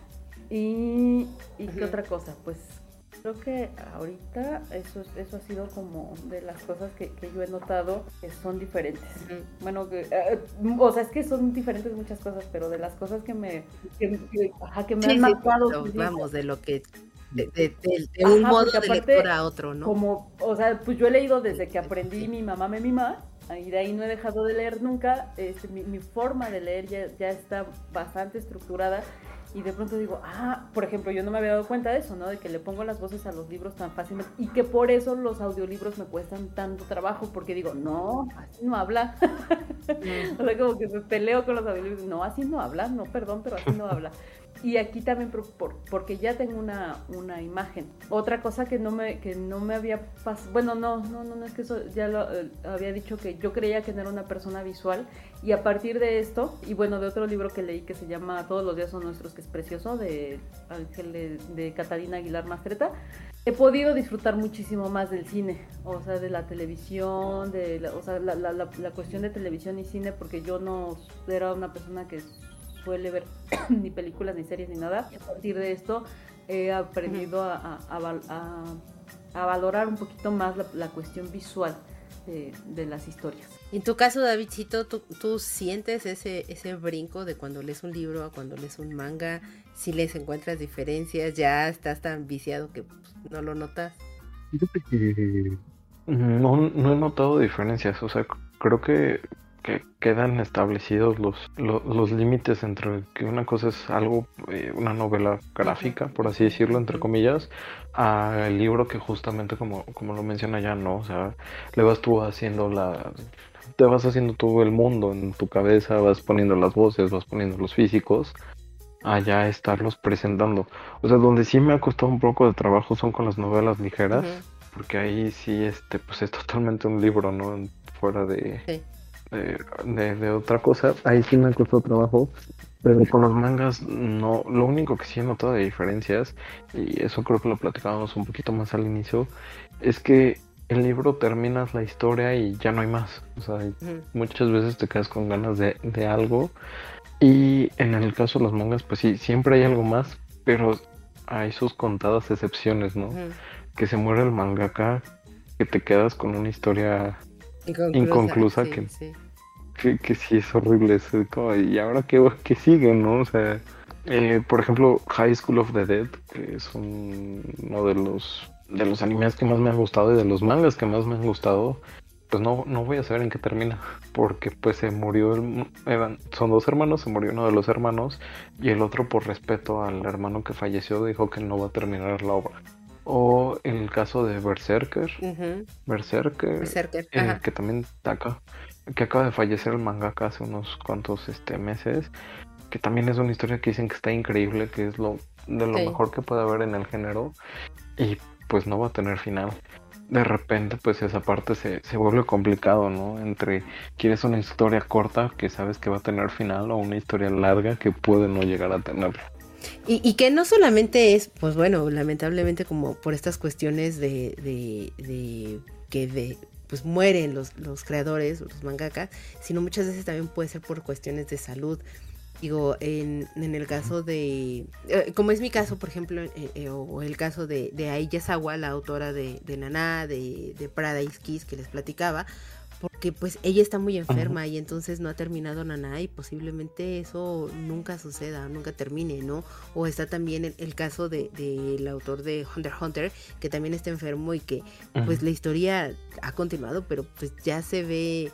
Eh, vamos, Janet lo dijo perfectamente, las imágenes es, es una parte muy importante en, en los mangas, en los cómics, que tienen toda una narrativa y están complementadas, o mejor dicho, están acompañándose con los diálogos y, las imágenes en el caso de Hunter x Hunter, pues se están viendo afectadas. Entonces es, muy, muy complicado y, pues es de las pequeñas dolencias que puede llegar eh, a tener el, manga. Pero bueno, Jan, tú, tú, nos ibas a decir algo. Pues justamente tiene que ver con lo que acabas de decir, Caro que una de las cosas que me llamó la atención es que normalmente un, libro pues tiene un autor, ¿no? Y sí tienen un equipo, editores y demás, pero es un autor. Y aquí es el guion y el arte, o sea, es decir, la, parte de, ilustración y la parte del texto.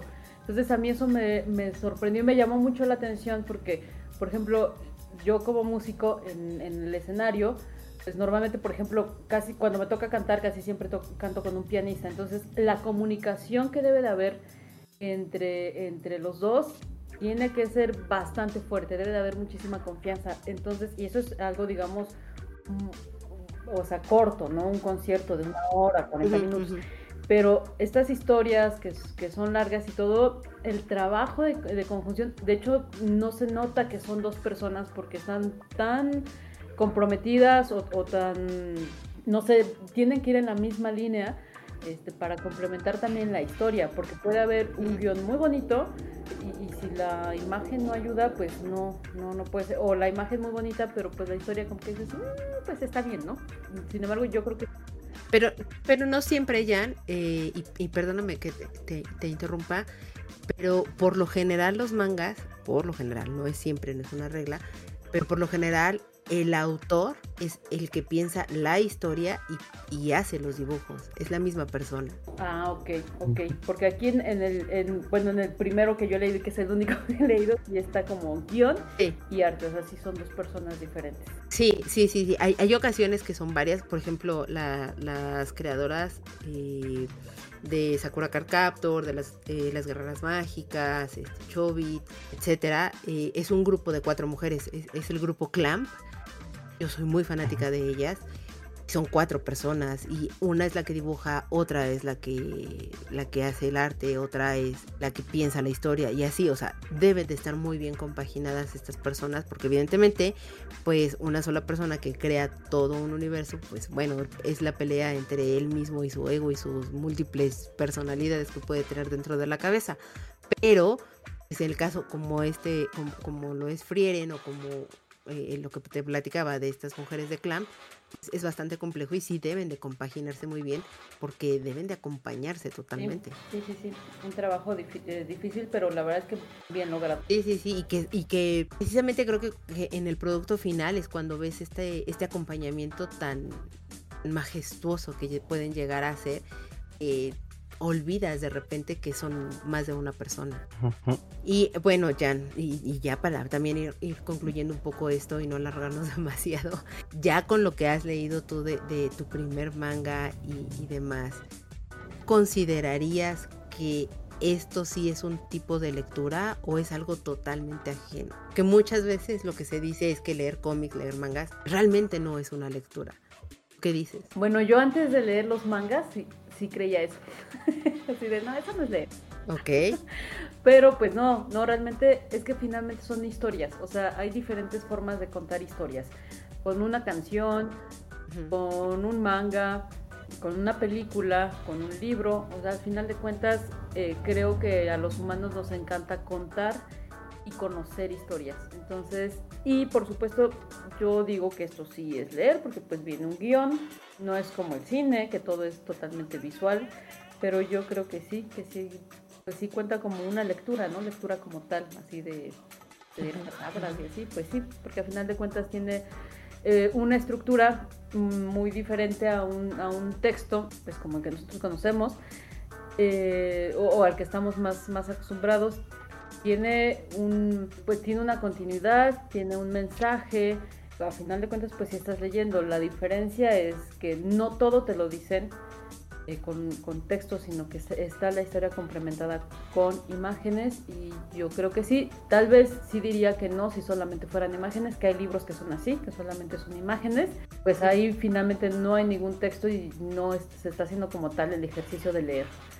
Sin embargo, pues aquí sí, tiene un, acompañamiento bastante equilibrado. Tal vez sí haya un poco más de imagen que de texto, pero eso no quiere decir que las imágenes no cuenten, que te vas así rápido y ah, ya acabé, nada más leí los globitos y ya se acabó. No, hay que darle el tiempo, entonces yo considero que sí es una, una forma de lectura. Okay. Igual considero que es una forma de lectura. Bien, bien lo dice Jan, tienes que darle su tiempo, tienes que darle su momento si de repente nada más lees los globitos, pues no, no te enteras bien de qué está pasando, qué es lo que está ocurriendo en, la historia y de repente si te pierdes. O si solo te en las imágenes también te puedes perder bastante. Entonces, este, si es un tipo de lectura, requiere su concentración, requiere su tiempo, su paciencia, más que nada. Porque al contrario, creo que de un libro es una historia que tiene, o sea, bueno, el libro ya te lo dan todo de un jalón, ¿no? Pero este, esto va viviendo cada semana o cada mes, ¿no? Se, va construyendo de poco a poco y también tiene su paciencia, porque pues muchas veces aunque quieran saber qué pasa después, pues es complicado, ¿no? O sea, pueden poner en pausa la publicación, puede pasar en cosas, puede decir el mangaka, ¿saben que Este, voy a tomar un descanso y publico el siguiente año. O sea, te, se vuelve complicado, pero sí es un tipo de lectura que te va dejando muchas cosas. O sea, creo que si algo tiene el, género y por algo está adquiriendo una popular inmensa con, con animes y con mangas como Demon Slayer o Attack on Titan, es porque te va tratando otros temas que regularmente no los verías de esa manera. eh, que, que, son, que son difíciles, ¿no? O sea, por ejemplo, Attack on Titan, esta parte de la lucha del ser humano que al final del día es el verdadero monstruo. Eh, es algo muy, muy interesante que de repente encontrar libros con una temática así este, tan enfocada, que no sea una lectura tan complicada, tan pesada, se vuelve difícil. Y también encontrarlo en cómics, ¿no? O sea, creo que también por eso está un poquito en decadencia el mundo actual de los cómics, no, no sé yo, espero que me dejan ahí sus comentarios. Pero eso es lo que está haciendo la diferencia en, en, cuanto a que esto se esté tomando como lectura y cada vez más personas los están ingresando a este mundo. Yo, o sea, comparto con ustedes, solo haría pequeñas acotaciones que ves, Jan, y, yo ahí diferiría contigo, si un libro o un texto, un, sí, llamémosle libro, ¿no? Solamente tuviera las, las imágenes, a mí también sería leer, ¿sabes? Porque el proceso cognitivo que tú requieres para entender en una imagen y que por el contrario se me hace muchísimo más complejo, una imagen te cuente toda una narrativa es sumamente complejo porque tiene que ser tan simple y también lograda esa imagen que te ayude o te traslade a un universo sin decirte absolutamente nada. Y, el mejor ejemplo de, eso eh, te lo puedo dar con un libro que a mí me encanta, me fascina. Es un libro ilustrado para niños, no tan niños, pero es muy, muy divertido, de Juan Gedovius, que se llama El Trucas. Si no lo han visto, por favor, traten de conseguir ese libro. Es muy maravilloso y no tiene ni un solo diálogo. Es solamente o del mismo autor de Juan Gedovius, El Tintodonte. Es tan bello y tan divertido esa historia y requiere mucha síntesis el, hecho de que te cuenten toda una narrativa y que sí, por supuesto, la verás en cuestión de segundos o minutos, pero que entiendes perfectamente toda la historia y, tiene un inicio, un clímax y un desenlace que es pues la, estructura básica que nos han mostrado para poder contar estas historias. Y, en el caso de, los cómics, Davidcito, pues no estoy tan segura que tan en decadencia vayan, pero sin embargo sí tienen otra temática muy distinta o menos compleja tal vez de, tal, vez no, no, permíteme corregir tal vez no sea complejo sino tan diversificada como lo han hecho en el, en el universo de los mangas los cómics sí están mucho más centrados a la parte de los superhéroes y a contarte cierto tipo de historias. Y por supuesto, está la parte de las novelas gráficas donde sí comienzan a, narrarte o comienzan a contarte historias mucho más complejas, pueden llegar a cuestionar o que pueden llegar a, a entregarte otro tipo de, de, narrativas distintas que ya no es forzosamente pues estos superhéroes que salvan al mundo o que salvan a una ciudad en particular, ni mucho menos, y que tienen una carga eh, narrativa, no nada más visual, sino también en cuestión escrita, mucho más compleja, y que, es un poco lo que platicábamos hace muchos, muchos capítulos atrás con nuestro amigo Juan Carlos, en la cuestión de que él decía, los cómics de la novela gráfica para mí son lo mismo, en mi caso es como, bueno, podríamos tal vez integrarlos, pero las novelas gráficas están cargadas de muchísimo más complejidad en el sentido de la narrativa eh, o el tipo de historia, incluso la temática que te pueden llegar a tratar, en, que, eh, a diferencia de lo que son los cómics, ¿no? Al final del día, y, en resumen un poco mucho de esto, es, pues mi, consejo sería, denle la oportunidad, no se cierren eh, pueden descubrir mundos muy, muy diferentes e interesantes. Y salvo lo que diga Jan o, con lo que ella quiera concluir, pues yo les diría amplíen ese espectro que tienen nada más. No, no sé tú qué quieras agregar, Jan. Sí, yo creo que es importante mantenerse, eh, mantenerse este, con, la, con la mente abierta y, buscar otras formas de, de, lectura. Ahorita retomando lo que decías de, de que tal vez solo imágenes tal vez sea leer, pues sí, por ejemplo, yo leo música, ¿no? Entonces es, un lenguaje.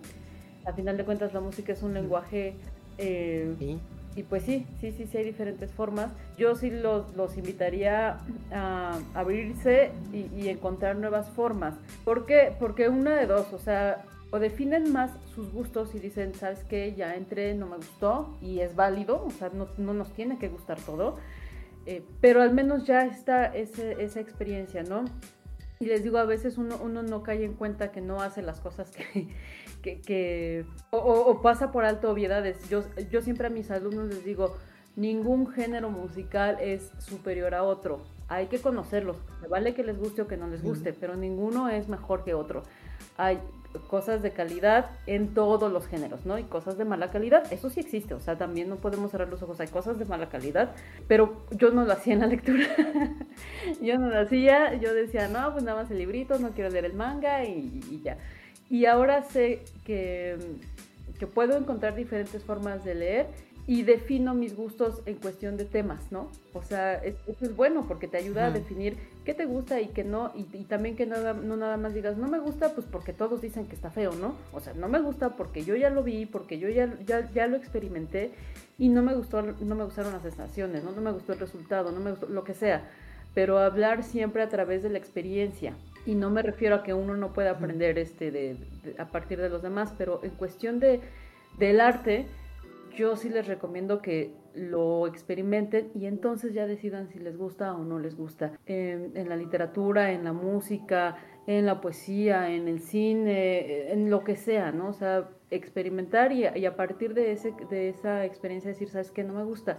Porque últimamente pues hay mucho de, se lanza un juicio sin, sin hacer un, sin ni siquiera haberlo, este leído, haberlo vivido. Justamente en la mañana platicaba con unos amigos eh, de un círculo de lectura que muchas veces se, emiten juicios de libros sin haberlos leído, nada más porque te caen gordos o nada más porque pues hay gente que nada más este, juzga por juzgar. Y, y, eso no, eso me parece totalmente inválido porque pues no puedes hablar de lo que no conoces, de lo que no sabes, de lo que no has experimentado. Tal vez yo no sea una experta en manga, pero sí les diría, ¿saben qué? Acérquense, busquen un tema que les llame la atención. Si les gustan esos libros como los que mencioné al principio, si les gusta eh, los, la filosofía, si les gustan esos temas, así que eh, lo que siempre nos andamos preguntando, ¿no? ¿Por qué, para qué y, por, y dónde estamos y a dónde vamos? Yo sí les recomiendo entrar a este a esta historia que es muy bonita y aparte una amiga que ella sí es lectora de mangas así súper pro, ella lee todo, conoce todo este mundo, me mandó que van a sacar el, el, anime de Fluid, entonces estoy mm. muy contenta porque pues también lo voy a ver.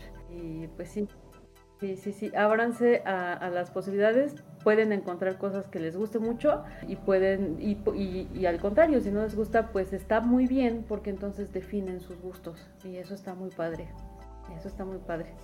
Y pues nada, gracias por, gracias por, por todos los que, por eso ese capítulo que hicieron y pues también, por ejemplo, eh, mi esposo que me ha, abierto a varias cosas, porque por ejemplo en lo que coincidíamos, los gustos que sí coincidimos es en la fantasía. Yo me acuerdo que cuando empezamos a vivir juntos me dijo, en esta casa no puede vivir alguien que no haya leído Harry Potter. Entonces me puse a leer Harry Potter a, mis veintitantos años, a, mis treinta años creo que fue cuando empecé a leer Harry Potter y dije, wow, qué cosa tan maravillosa, ¿no? Entonces, adentro, o sea, anímense, anímense a abrir su mente porque pues de que nos vamos a morir, nos vamos a morir. Entonces, qué mejor haber tenido muchas experiencias a no tener ninguna, si no, pregúntenle a Fir.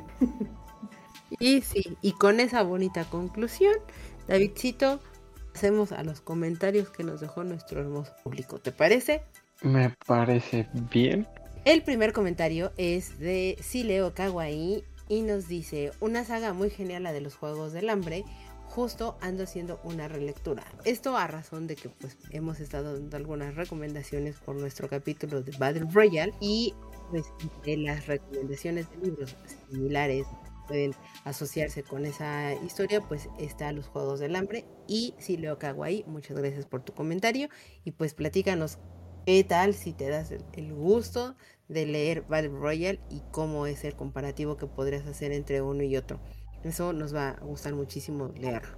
Y nuestro siguiente comentario es de nuestro amigo Adam, como siempre, y por supuesto le quiero mandar una felicitación por estos 600 capítulos a los que llegaron. Cuando ya ellos escuchen este capítulo tendrán, si, mis matemáticas no son malas, serán 602 capítulos ya al aire, pero muchas felicidades a, ellos en el podcast beta por llegar a ese, número.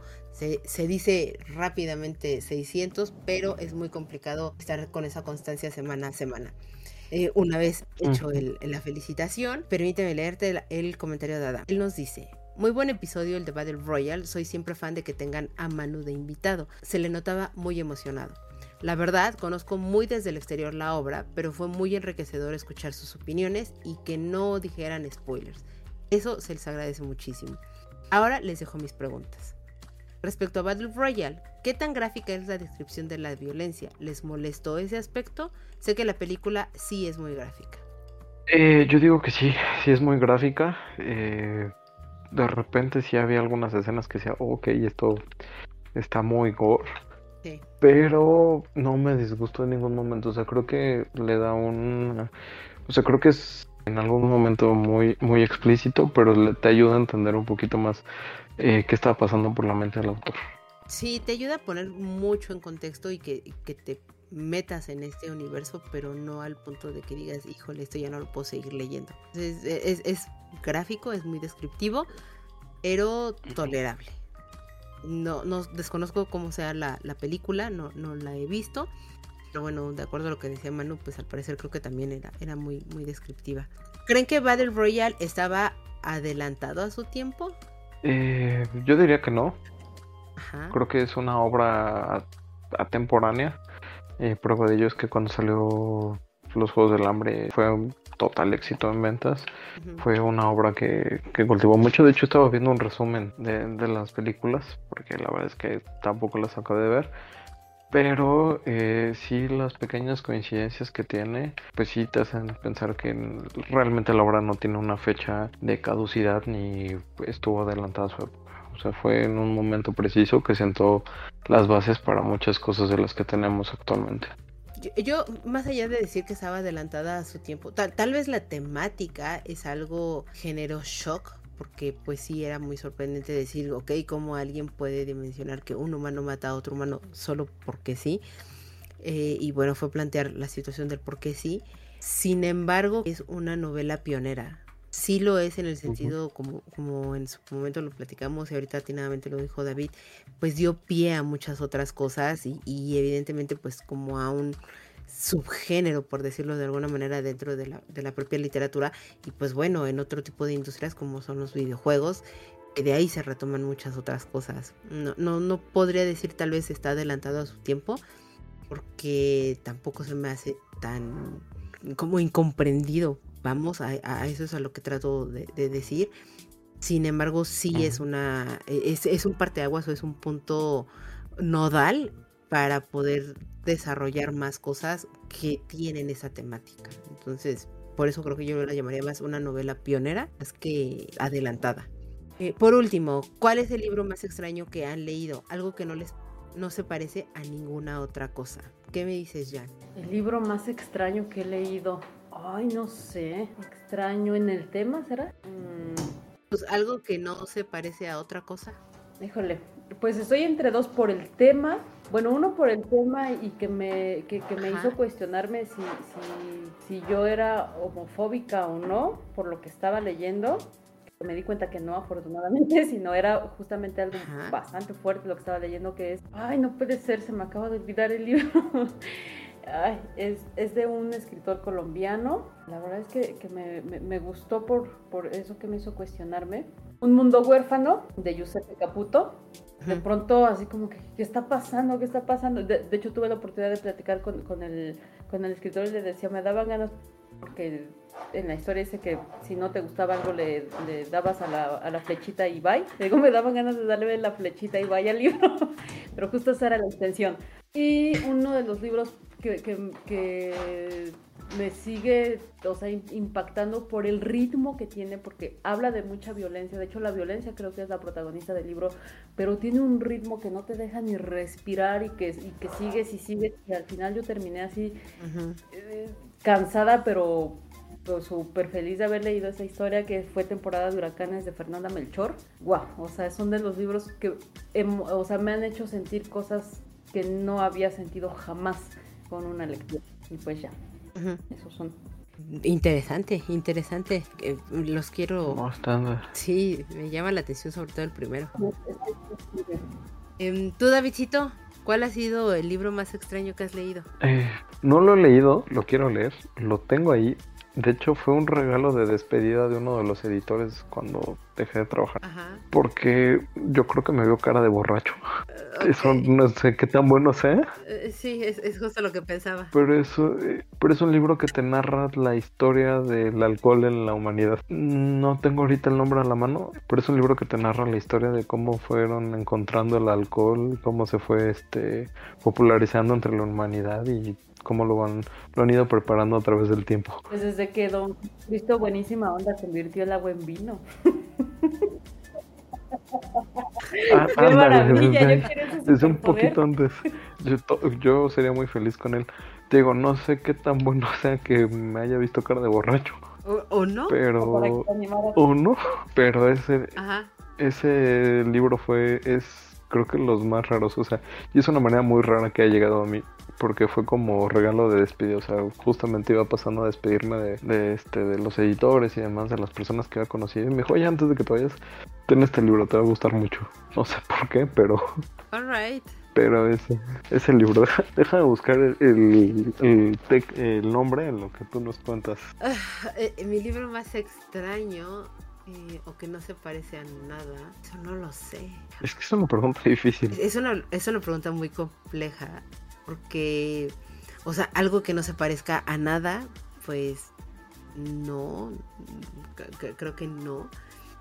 Pero eh, sí he leído libros muy extraños por su temática, que creo que ya se los había dicho y que dije que era una gran porquería, pero lo leí como religiosamente debe de, hacerse, era la, maravillosa Madame, creo, o algo así se llama el libro, de verdad es muy malo porque no tiene pies ni cabeza ni sentido la historia, ni mucho menos era sumamente extraño y, yo de verdad muchas, muchas, muchas veces dije, ¿por qué sigo leyendo esto? Y cuando terminé dije, me queda claro que el rigor es algo que existe muy fuerte y muy sólido en, en mi ser humano, porque no, o sea, de verdad eso a nadie ni a mi pobre enemigo se, lo desearía leer esa, esa cosa.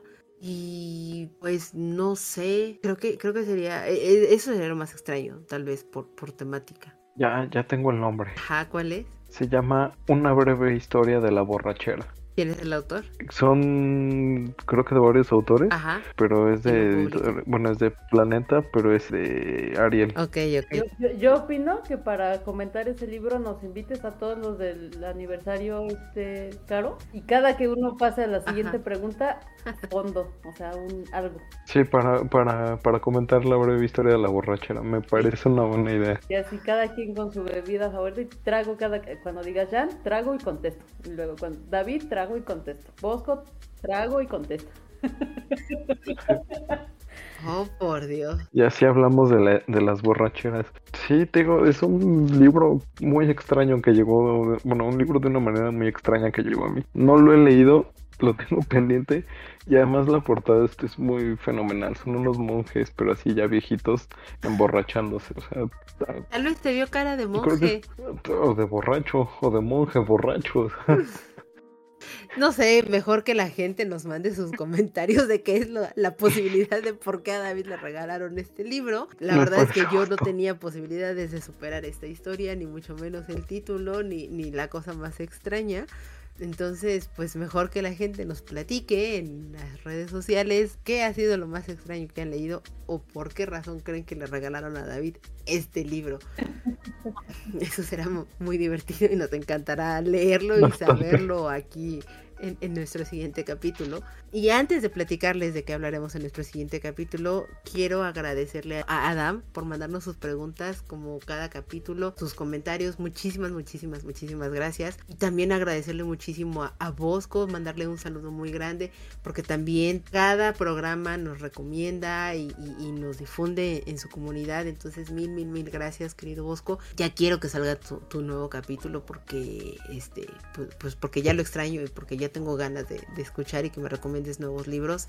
Eh, últimamente lo, que nos has estado recomendando en A la aventura y vayan a escucharlo también a él, pues me, me deja intrigada y, entonces la lista de libros que quiero leer está creciendo más y más y más. Jan, muchas, muchas gracias por querer venir a platicar aquí con nosotros, de platicarnos tu experiencia, de cómo es este encuentro ahora de, desde otra parte, de cómo conocer historias. Entonces, como siempre, mil gracias. Este es tu, programa. No, Caro, muchas gracias a, ti, muchas gracias David, también a ti por, por invitarme y por, por abrir los micrófonos a mis opiniones y a mis locuras también. No, siempre, siempre, siempre serás muy bien recibida aquí, Jan. Y, y, también cuando tú te quieras invitar solita, adelante, ya sabes, este es tu programa.